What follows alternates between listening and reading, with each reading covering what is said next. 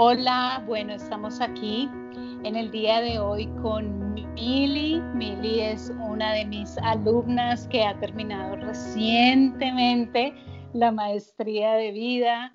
Bienvenida, Mili, y muchas, muchas gracias por estar aquí conmigo, compartiendo este momento, compartiendo este testimonio y contando un poco sobre tu experiencia en la maestría de vida. Gracias por estar aquí. Hola, Mili. Gracias a ti, Diana. Muchas gracias por este regalo que me has hecho con la maestría.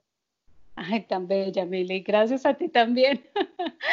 bueno, Mili, eh, quisiera antes que nada darte las gracias también porque realmente fuiste una, una alumna ideal en el sentido de que realmente hiciste nueve módulos que son realmente intensivos y avanzados y los terminaste en tiempo récord de nueve semanas y bueno, eso realmente deja mucho que decir de los cambios, del proceso, pero quisiera que me contaras un poquito tal vez cómo llegaste tú a la maestría de vida, cómo me conociste y qué te motivó pues para aplicar. Sí, eh, yo este, te conocí en un summit que hizo un chico colombiano que yo no lo conozco, pero un amigo me envió el link y me dijo, mira, tengo un amigo que está haciendo este summit y a ti te encantan todos esos temas de meditación y qué sé yo, él tampoco tenía mucha idea de lo que se trataba, pero la gente que me conoce sabe que cuando se habla de yoga y meditación, ahí yo estoy y me llegó ese link y cuando yo participé en varias de las eh, lives que hicieron, como mm. hicieron primero entrevistas, después hicieron live y yo participé en varias, no en todas, y yo tuve la bendición de que en una de ellas estabas tú y cuando yo vi a esta mujer con ese pelo de tigresa, dije, wow, me impactó, me impactó tu voz, me impactó, en tus historias. Es como que dije, no sé, hay algo con ella que me llama y decidí contactarte. Primero recibí la meditación gratis que tú tienes, la escuché, después también revisé tus podcasts en Spotify que tienes y, y así como que fui investigando un poquito antes de, de tomar la decisión o de que tú tomaras la decisión de, que yo pudiera aplicar y de hacerme la entrevista y fue como que nuestro destino estaba para ser encontrado. Así es, así es, realmente así fue. y bueno, yo quisiera saber un poquito, eh, Mili, ¿en qué situación te encontrabas en ese momento que tú al leer la descripción de la maestría dijiste, sí, esto me puede servir, esto puede ser para mí. ¿Cómo, qué fue como, como para entender un poco el momento que estabas viviendo, que tú sentiste, bueno, necesito o me podría ayudar para esto o para lo otro? Yo estaba eh, eh, viviendo un momento intenso de cambio, de transición, de cambio, cambios familiares, cambios personales, y yo me sentía que yo iba por buen camino, pero me sentía estancada. Me sentía que con las herramientas y los conocimientos que yo tenía en ese momento, yo no estaba avanzando. Y aunque yo no estaba buscando conscientemente, yo había formulado en mi cabeza y había dicho, estoy estancada y necesito buscar algo, fue como una voz interna que me decía, tú estás en buen camino, pero necesitas tal vez otras herramientas.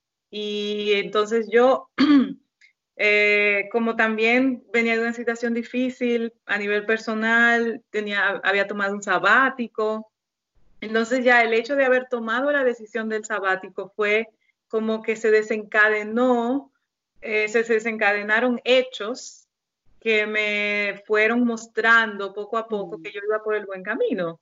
Y así fue que llegó cuando Jorge hizo el summit, fue como al inicio de la época de la pandemia en la que hemos estado.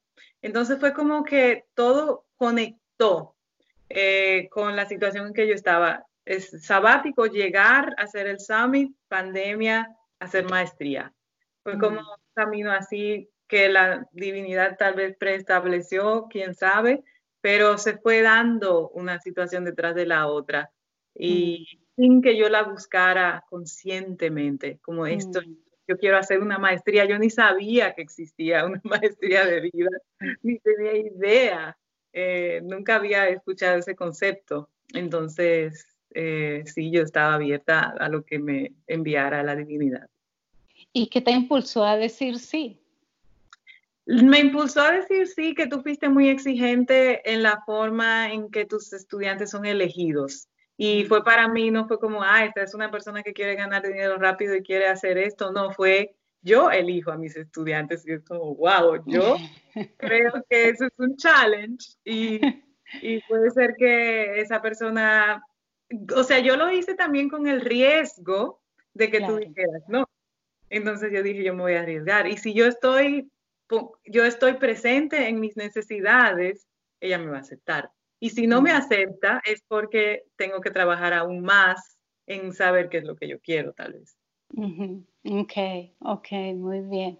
Y bueno, y cuéntame, una vez que eh, quedaste dentro de la maestría y dijiste sí, me, a mí me asombró muchísimo también ese, ese poder de decisión, esa conexión inmediata donde nos dimos cuenta si definitivamente sí es un match y es vi que podría servirte muchísimo la maestría. ¿Cuál fue, cómo fue cuando entraste realmente en ella y comenzaste a trabajar en ella? Eh, para mí fue muy interesante que hubo una preparación del módulo de abundancia o del curso de abundancia y eso me ayudó también a entender el sí, porque tú hiciste abundancia infinita primero, ¿verdad? Entonces eso me abrió a, el, a, tu metodología y fue como, wow, es aún más magnífico de lo que yo me, me hubiera imaginado, con todos nuestros ejercicios que hacemos, con todas nuestras meditaciones. Entonces yo me sentí, era todo nuevo, pero me sentí que era exactamente eso lo que yo quería sin saber lo que yo quería. Pero es como que cuando uno va a un restaurante y, dice, ay, este plato está perfecto, como yo lo quería, pero tú antes de ir al restaurante tú ni siquiera sabías que iba a comer eso.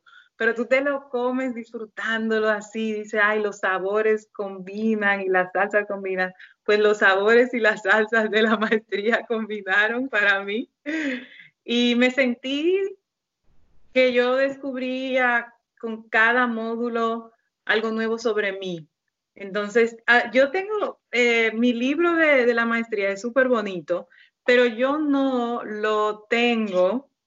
Yo no lo fui y dije, ah, me escribí la maestría, voy a comprarme un libro de un cuaderno de escribir. Yo lo tenía desde tal vez hace tres años ya. Entonces yo dije, wow, eh, dice, a veces el camino equivocado te lleva al lugar adecuado. Perfecto. Estaba esperando para ser parte del proceso. Para ser parte del proceso, así es. Y bueno, y mm, cuéntame un poquito más, cuando nosotros hacemos muchísimo trabajo de sanación, de limpieza, em, sacamos la casa, es decir, hay muchas cosas de limpieza allí. ¿Cómo fue este proceso para ti? ¿Cómo, ¿Cómo fue ese proceso y cómo te sientes ahora después de haber realizado tanta mm, sanación y limpieza a nivel consciente? Yo me siento, yo me sentía débil al principio cuando empezó la maestría, emocionada, pero también débil al principio de decir, bueno, yo seré capaz de, de lograr todos estos ejercicios y cómo me va a ir. Pero yo creo que la ventaja, como también trabajamos mucho con música, a mí me encanta la música, yo también soy muy musical y me encanta moverme y la música y el ritmo. Combinar nuestros ejercicios con música ayudó a que también las emociones se, liberaran más intensamente. Mm. Porque claro, yo, eh, yo creo que a veces cuando uno está en un curso de comunidad que hace sesiones en grupo, uno como que se emociona aún más viendo a, los demás y todo eso. Y yo creo que la música muchas veces tomó ese papel de sensibilizarte aún más y de ir aún más profundo. Y una de las cosas que yo entendí eh, haciendo todo el trabajo de limpieza, es que uno tiene que ser también muy honesto con uno mismo, porque ¿para quién tú estás haciendo esto? Yo no le tengo que demostrar ni a Diana ni a nadie nada, sino que es para mí. Entonces, mientras más profundo yo hago el trabajo para mí, más claro van a ser los resultados, porque nadie me está mirando, no es un examen, no es una cámara, aunque yo a veces tenía la sensación de que Diana me estaba mirando. al final de la clase, cuéntame, cuéntame, y como, sí. Te, estoy escuchando. Exacto, para, para y dime.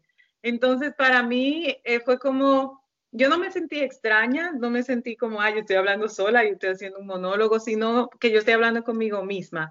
Pero esa, eso se fue intensificando con cada semana. Y ya yo estaba los domingos por la noche ansiosa, pero ansiosa a nivel positivo, no nerviosa, ahora sí es como, wow, ¿qué me va a traer esta, esta semana? Y para mí, uno de, los sentimientos tan hermosos que yo he tenido es empezar el día con la maestría, em, activándome. Es como entrar en el día ya de una forma diferente, porque a veces uno se levanta y de una vez dice, ay, tengo que hacer esto y no sé qué, y la reunión y todo eso, pero es como tomarte media hora de tu mañana para ti. Y eso es el mejor regalo que hacerte eso para ti misma, reflexionando, pensando, dejando que las palabras hagan su trabajo sin mucha, sin mucha participación. Hubo un tema que tratamos muchísimo durante toda la maestría y fue el empoderamiento, el poder interior, ¿verdad? Y el amor propio. Eh, ¿Cómo ves tú los cambios? ¿Cómo ves que tú sientes que se integró en ti? ¿Cómo, cómo, cómo viste concretamente esos cambios en, en tu vida? Bueno, el empoderamiento y el, amor propio, a mí me gusta mucho escribir y yo escribí un artículo sobre el amor propio que me salió, yo nunca planifico lo que yo voy a escribir, las cosas salen. Y yo escribí un artículo sobre amor propio, se lo mandé a algunas amigas y fue como, wow, qué bonito. Y entonces es como que ese amor propio que fue saliendo durante cada semana, que fue como, que estaba, está dentro de uno, pero está como cubierto, está cubierto de, de cosas condicionadas, de aprendizajes antiguos del pasado, de nuestras historias, de nuestras cosas, y tú te vas desprendiendo y sacando y dices como, wow, y esta persona tan bonita vive dentro de mí, wow. Y yo recuerdo ayer, por casualidad, yo me tomé un selfie y yo vi esa foto y dije, qué bonita. Entonces, como enamorarse de uno mismo y decir, wow, tú estás sexy. Entonces, como darte palabras bonitas, pero que ni hay que pensar y decir como, hoy me voy a decir que estoy bien y no sé qué, no, es como que el amor propio está tan presente que tú te ves y te dices, wow, qué bella estás, o estas flores son para ti, o a mí me gusta mucho cocinar y cocinarme, poner la mesa para ti, darte ese amor, esa dedicación. Entonces, ese también el empoderamiento de hacerlo, porque uno puede decir, ay, no, me voy a pedir una pizza o me voy a comer lo que sea. No, es es darte, darte el tiempo de cocinarte para ti, de que ese alimento te nutra, de valorarlo. Entonces, como ser empoderada para darte la vida a ti misma que tú quieres y no esperar que otra persona venga, que otra persona te dé, que alguien te compre flores. No, tú quieres unas flores, cómprate unas flores bien bonitas. Entonces, sí, ese es que está así en la cúspide de mi amor propio, me siento empoderada, con mucha luz. Wow, increíble. Me, me, alegra muchísimo y durante las sesiones de coaching que también tuvimos, vimos tantas, tantas cosas tan bellas que comienzan a florecer con, con la maestría y pues que simplemente decías, ya, es que están aquí, no las había visto y es maravilloso. Y, y recuerdo que trabajamos ciertos temas que son los básicos, por así decirlo, que es el manejo del cuerpo, las relaciones, la abundancia y el propósito. Son cuatro temas básicos. Quisiera saber para ti qué, qué cambios concretos sentiste tú en las cuatro áreas, en el área del cuerpo, de las relaciones, de la abundancia y del propósito. Bueno, empezando con el área del cuerpo, para mí, yo siempre he sido muy consciente sobre mi cuerpo, mi alimentación y el movimiento y todo, pero yo creo que yo no era consciente de verlo desde el punto de vista del alma. Y una de las frases que se me ha quedado bien grabada de la maestría es que tu cuerpo es el templo del alma. Entonces, eso para mí hizo totalmente sentido y no es solamente hacerlo para verme más fuerte, para verme saludable y bonita, sino si yo estoy tan saludable por fuera, así mismo yo estoy por dentro. Entonces, hacer esa, ser consciente de eso, de que tu alma va a estar también así tan saludable como tú eres por fuera. Y eso fue para mí un aprendizaje. Como yo no, en mi caso personal, yo no aprendí a alimentarme mejor o a mover más y todo eso, pero más a darle el sentido de por qué yo lo estoy haciendo. Y no solamente por ser saludable, sino para que el alma tenga un templo robusto, que florece, que está bien decorado, como un templo. Un templo, cuando uno tiene un altar en su casa, uno lo pone bonito y así, así mismo es como mi, el, altar para, mi alma. Entonces ha sido una, un despertar muy bonito.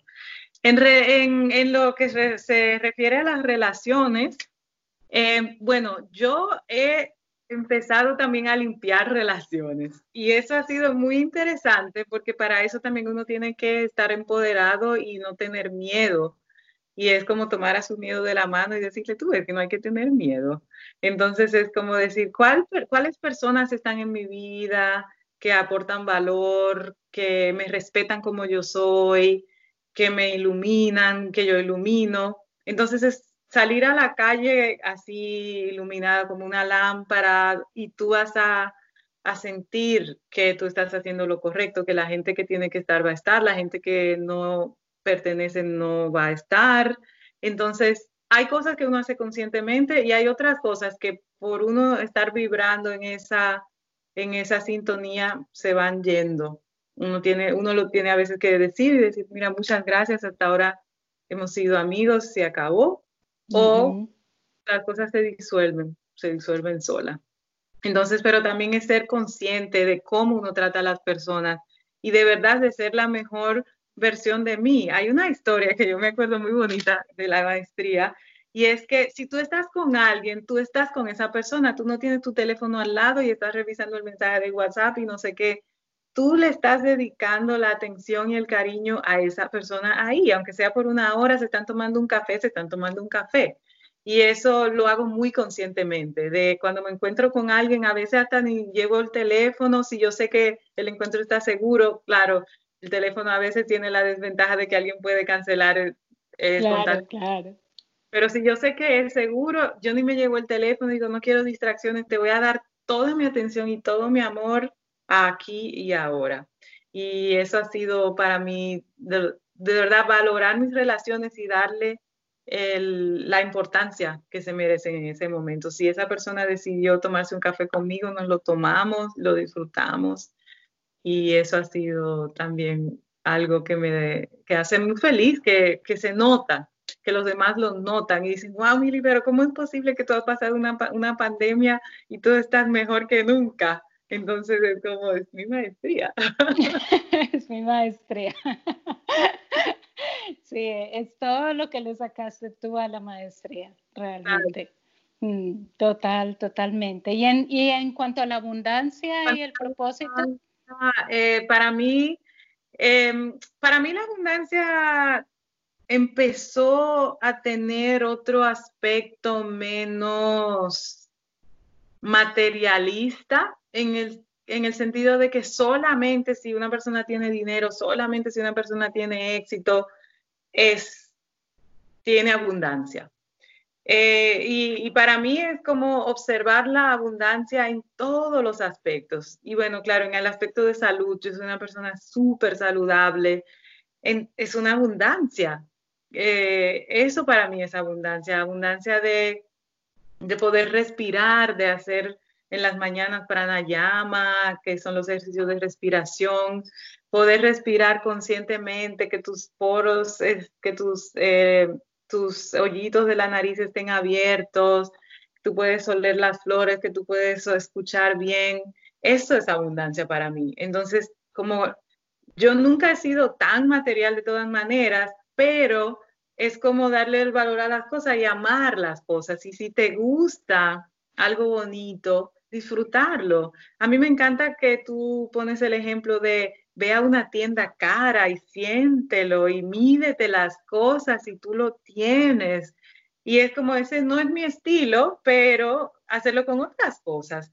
Por ejemplo, a mí me gustaría en algún momento tener mi propio estudio de yoga, pues me voy a los estudios de yoga más caros y los disfruto y digo, wow, qué bello que esa persona puede tener ese estudio tan bonito con esa decoración y esa madera y todo eso.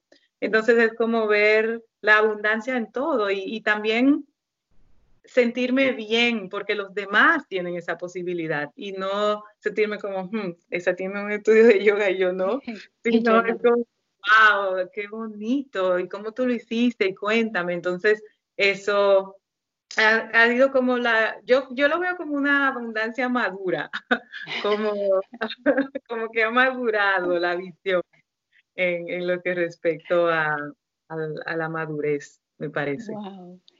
wow, qué bien. ¿Y el propósito?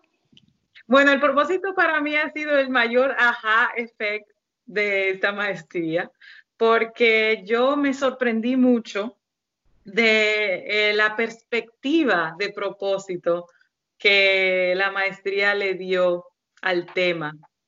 Yo no me lo esperaba. Yo me esperaba algo clásico donde dice, tú tienes que saber para qué tú viniste esta vida y tienes que hacer esto y hacer lo otro.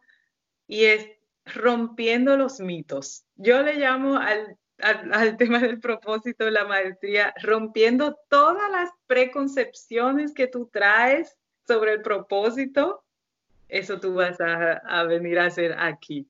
Entonces, como olvídense de todo lo que ustedes pensaban antes del propósito porque se van a encontrar con una cosa inesperada. Entonces, para mí, eh, la, sorpresa bonita también del propósito es que yo estoy viviendo una vida con mucho propósito sin saberlo, pero yo lo descubrí durante la maestría y es como, wow, pues tu vida no es tan mala. Entonces uno sale como, como empoderado y decir, sigue así, y, en caso de que uno tenga duda, tiene las herramientas perfectas para realinear otra vez cosas. Si uno piensa, ay, mi trabajo no, no me satisface, bueno, ¿por qué no te satisface? No es, no es un impulso, es de verdad conscientemente decidir, bueno, no me satisface, pero entonces yo voy a buscar un trabajo en paralelo o yo voy a hablar con mi jefe o mi jefa y decirle, mire, me gustaría, qué sé yo, ser activa en una, en una actividad sin fines de lucro de la empresa. Es como tratar de integrar tal vez en una situación donde tú no estás feliz o no, no estás eh, siguiendo lo que tu corazón te dice, bueno, ¿qué puedo yo activamente hacer para que dentro de este trabajo que yo tengo, yo puedo disfrutarlo más? Entonces eso fue para mí un, abrir de ojos y es decir, no es malo, es haz algo, tú también, porque las cosas no se van a hacer solas. Entonces, ¿qué tú puedes hacer para construir tu realidad de una forma que, sea más satisfactoria según los valores que son importantes para ti. Súper bien, súper bien. Mili, cuéntame algo. nosotros hablamos muchísimo, bueno, soy coach espiritual, también soy coach de vida, energético, hicimos muchas cosas también a nivel energético y nuestra base espiritual es el fundamento de toda la maestría, eh, combinamos diferentes ramas, eh, tú misma te diste cuenta de espirituales y religiosas. ¿Cómo, cómo, cómo viviste tú esta parte y qué quedó en ti como anclado, como base? ¿Cómo sentiste este, esta base espiritual para, para el manejo de tu vida, para seguir con tu vida hacia adelante? Sí.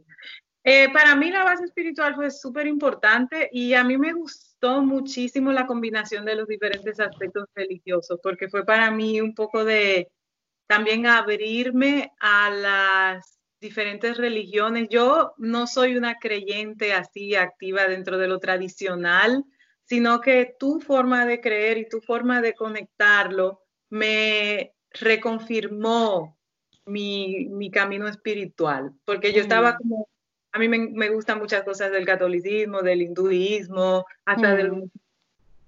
Y entonces, así mismo tú también lo implementas y eso me, me, me confirmó que uno no tiene que tener una dirección y decir, no, es que si tú eres católico, eres católico, sino tú, te, tú integras todas esas sabidurías que existen, que son muy valiosas y, lo ves también desde, los hechos y no desde una idealización.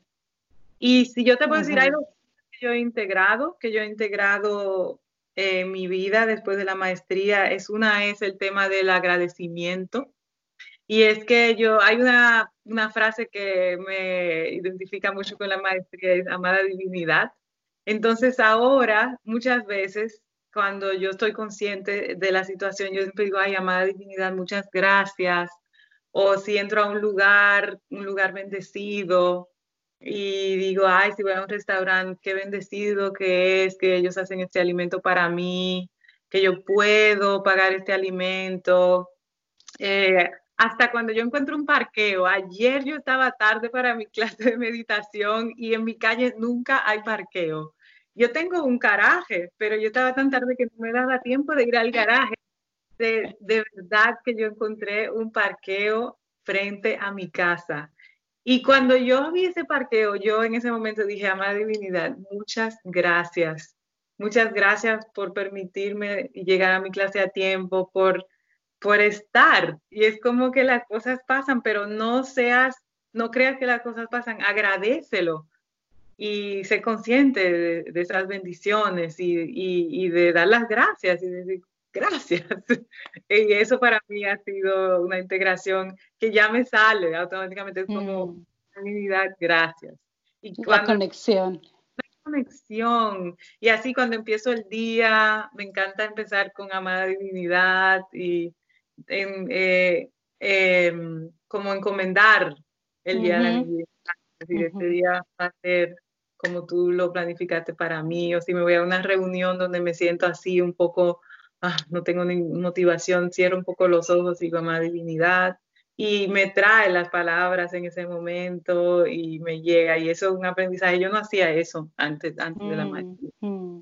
Sobre todo porque ahora aprendes también por qué lo haces, no es como tengo que hacerlo o es una creencia religiosa o algo más, sino tú sabes realmente con qué te estás conectando.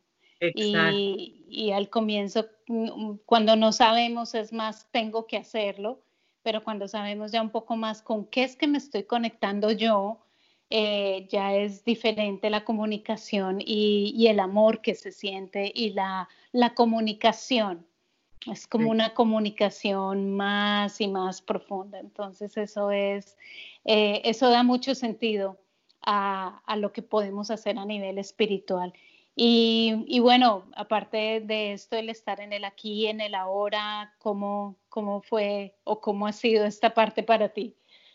Eh, bueno, estar aquí y aquí en el ahora es, es para mí un cambio, un cambio. Y yo pienso que durante una situación tan difícil como estamos viviendo mundialmente a nivel pandémico, a nivel de racismo, todos esos problemas sociales, para uno no entrar en ansiedad y en desesperación mm. de, ay, ¿qué puedo yo hacer?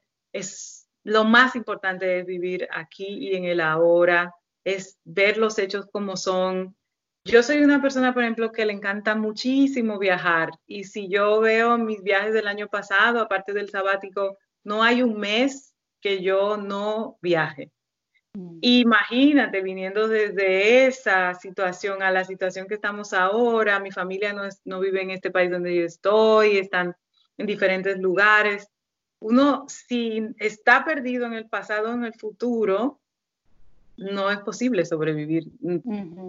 Te suicidas, te da una depresión, te pones a llorar cada mañana, pero es estar aquí en el ahora, estar, estar saludable, esto es lo que tienes, tienes tu trabajo, tienes esto, está aquí y ya, y disfrutas y, y ya, y es como que ya de vez en cuando, claro, llega la ansiedad ya por ver a tu familia, pero no es, no es una desesperación, es solo mm. voy a estar muy agradecida con la divinidad en el momento mm. que pueda volver a viajar y lo voy a valorar aún más otra vez y voy a ser aún más consciente y más agradecida, pero sin, yo pienso que sin estar conectada con el hoy y el ahora, para mí personalmente no hubiera sido posible sobrevivir esta época. Mm, mm, wow, increíble. Bueno, me alegra muchísimo, muchísimo, muchísimo que te haya dado tanto la maestría, de verdad que eso es el mejor regalo para mí y como siempre lo he dicho en la maestría, siento que no viene de mí, yo siento que vine a obedecer, es, es, lo, que, lo que hago. Y al mismo tiempo yo quisiera decirte, Mili, o preguntarte, ¿tú qué le dirías a las personas que están interesadas en hacer la maestría, que la han visto y dicen, bueno, em, ¿será que es para mí? ¿No es para mí? ¿Tú, tú qué les dirías? Yo eh, le diría que si es, ellos están conscientes de que quieren trabajar más profundamente en sí mismos, y que ellos no están haciendo este trabajo para nadie más que para sí mismo, entonces la maestría es para ellos. Uno tiene que traer compromiso, compromiso personal, compromiso de tiempo, también de, de priorizar. Cuando tú te priorizas a ti, tú priorizas tu crecimiento, entonces tú estás abierto para hacer la maestría. Tú puedes hacerlo, porque no es entrar en competencia con tu tiempo, es priorizar tu tiempo. Y si durante esas nueve semanas tú tienes que despedirte de cosas, que algún hobby o algo así, entonces hay que hacerlo, porque para mí no hay mayor obligación que trabajar en ti mismo.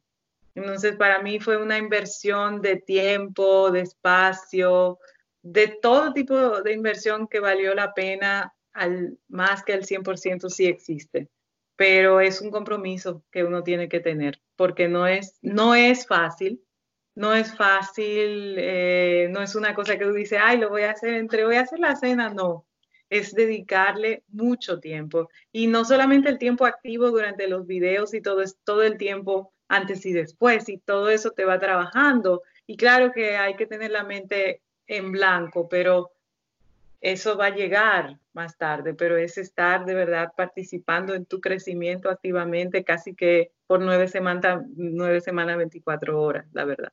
Si usted está comprometido en trabajar en sí mismo, esta maestría es para usted.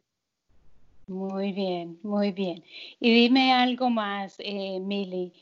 ¿Para ti qué es ser un maestro de vida? Me encanta que tú me hagas esa pregunta. Y no, yo no estaba preparada para esa pregunta, pero yo es el examen. Es el examen final. Y es interesante porque yo he estado pensando sobre eso, yo he estado hablando con amigos, porque muchos amigos me han visto y, me, han, me han visto últimamente después que ya ha terminado el confinamiento y me dicen, wow, Mili, pero tú te ves diferente, te veo más balanceada, te ves como más tranquila, me han dicho.